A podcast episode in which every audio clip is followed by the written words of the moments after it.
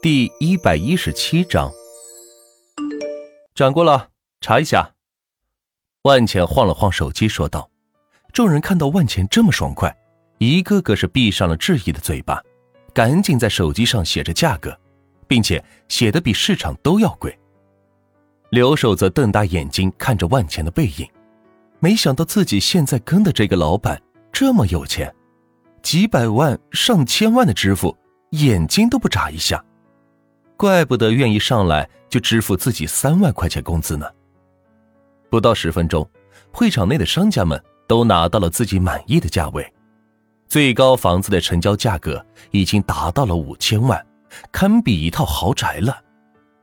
若不是碰上万钱这个急于买房又有钱的主，估计这价格这辈子都卖不出去了。所有商家交出自己的店铺钥匙，放在桌子上。然后亲切的与万钱是挨个的握了个手，走出会议室，去找个袋子，把钥匙都给收了。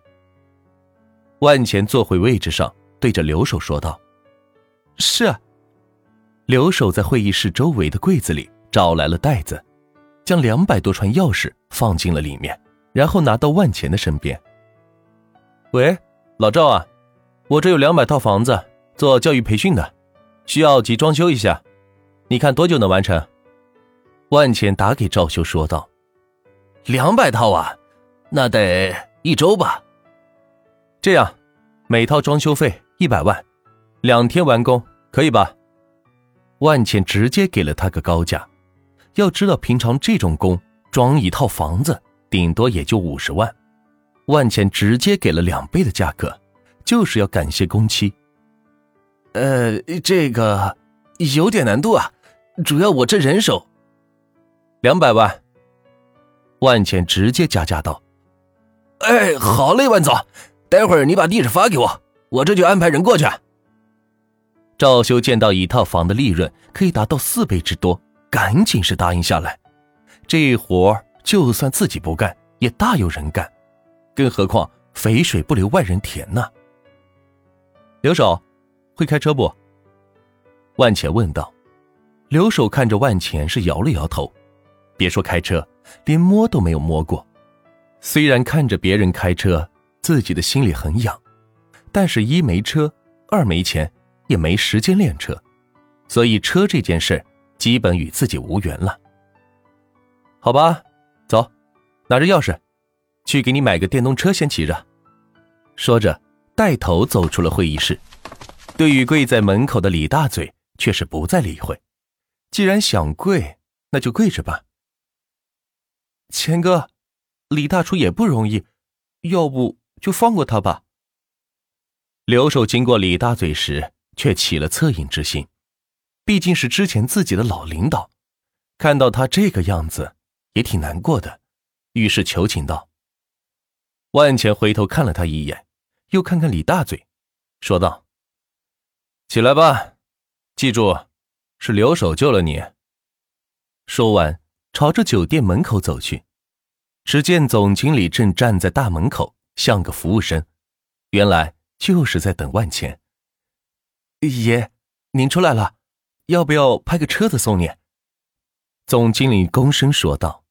就连王建房都要客气对待的人物，他自然要好生招待，说不定以后还有用得上的地方。派车。哎呀，我怎么没想到？这样，派专车送留守，地址我发个给你。万钱对总经理说道。本来还打算给留守置办个电动车，却没想到酒店还有这个服务，不用白不用。送他？总经理诧异的看着留守说道：“他之前可是自己后厨的一名打荷员而已，若不是万钱带着他出来。”平常根本没有跟自己见面的资格，如今万钱却要他专门派车去送他，这感觉也太诡异了。怎么，他是我的副手，没资格坐车吗？万钱问道。副手，总经理是完全没有想到，这个弱弱小小的留守，居然成为了万钱的副手，这可不是一般的职位，能够经常跟在万钱的身边。自然接触到的都是高端人群。更厉害的是，他能够时刻接触万钱，得到一手的消息，甚至影响万钱的决策。想到这一点，总经理是赶紧变了一副面孔，弯腰恭敬的对刘守说道：“刘刘刘刘经理，我这就派人送你。”刘守见到总经理这样对他说话，也是吃了一惊，还有些许不适应，手足无措的不知道该如何应对。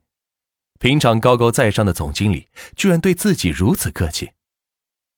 刘守，这是两百家商铺的地址，你让司机带你一家一家的去送钥匙，然后到这个地址等我。说着，万钱把自己家钥匙和地址发给了刘守，待会儿他得去烂尾楼转一圈，等回家都不知道什么时候了，所以先把钥匙给他。交代完这些事情，万钱自己用钱通约车打了个车。朝着烂尾楼小区驶去，不出意外的话，一周就能结束工程。毕竟花了高价钱聘请那么多工人，不是白聘的。下了车，见到之前还萧条的楼盘，此时已经是忙碌起来。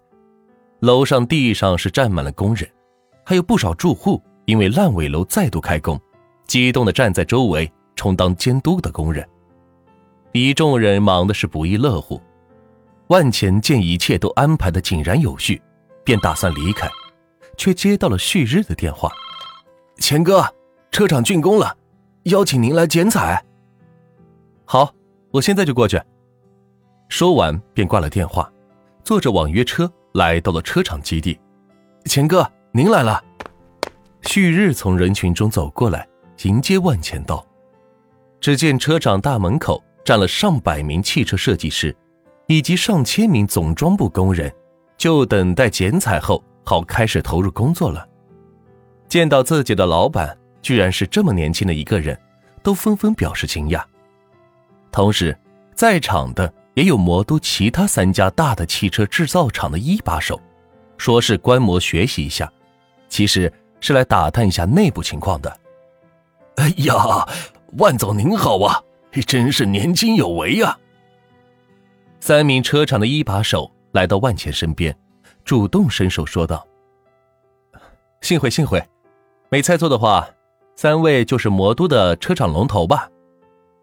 万钱与他们握在一起说道：“他们可是打过交道的，当时为了跟下面的经销商竞争，想要从车厂直接拿货，但是他们都不看好万钱，于是没有为他提供车源，导致万钱不惜高价。”从旁边势力进车子来卖，如今将经销商全部击垮，魔都所有车行都是自己一家独大来代理，再没有其他经销商能与之抗衡，所以这三家车厂龙头才不得不主动前来与万钱结交，否则自己的车子在魔都就卖不出去了。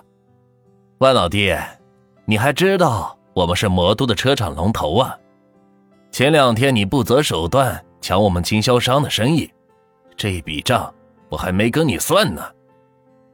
其中一位车厂老板说道：“由于万钱的操作，让这三位车厂老板经济损失严重，积压了许多库存车是卖不出去。若是再销不出去，这些车只好贱卖了，可谓是卖一辆就赔一辆呢。这一切都是万钱造成的。这位是。”于龙，于总吧，早有耳闻。于总是魔都最早的造车厂，不知你打算怎么跟我算这笔账呢？万钱针锋相对道。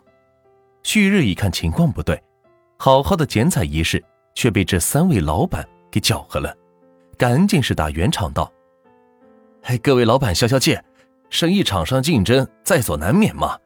今天我抢你个客户，明天你抢我个。”不都是这样过来的吗？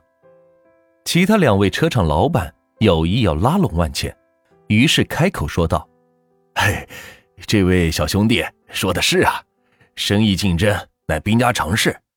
今天是万总车厂开业的大喜日子，咱们哎不谈这些，来来来，剪彩。慢着，你们两个的销售市场不在魔都，当然可以这么大方，我可全指这魔都市场。”若是万钱再这样垄断下去，恐怕在魔都就没有我这个于总了吧？于龙气势汹汹的喊道：“看来今天是专门趁着万钱车厂开业的日子来砸场子的。你打算怎么做？”万钱静静的看着他问道：“真没想到，这么大个人物会在今天来给自己添乱。”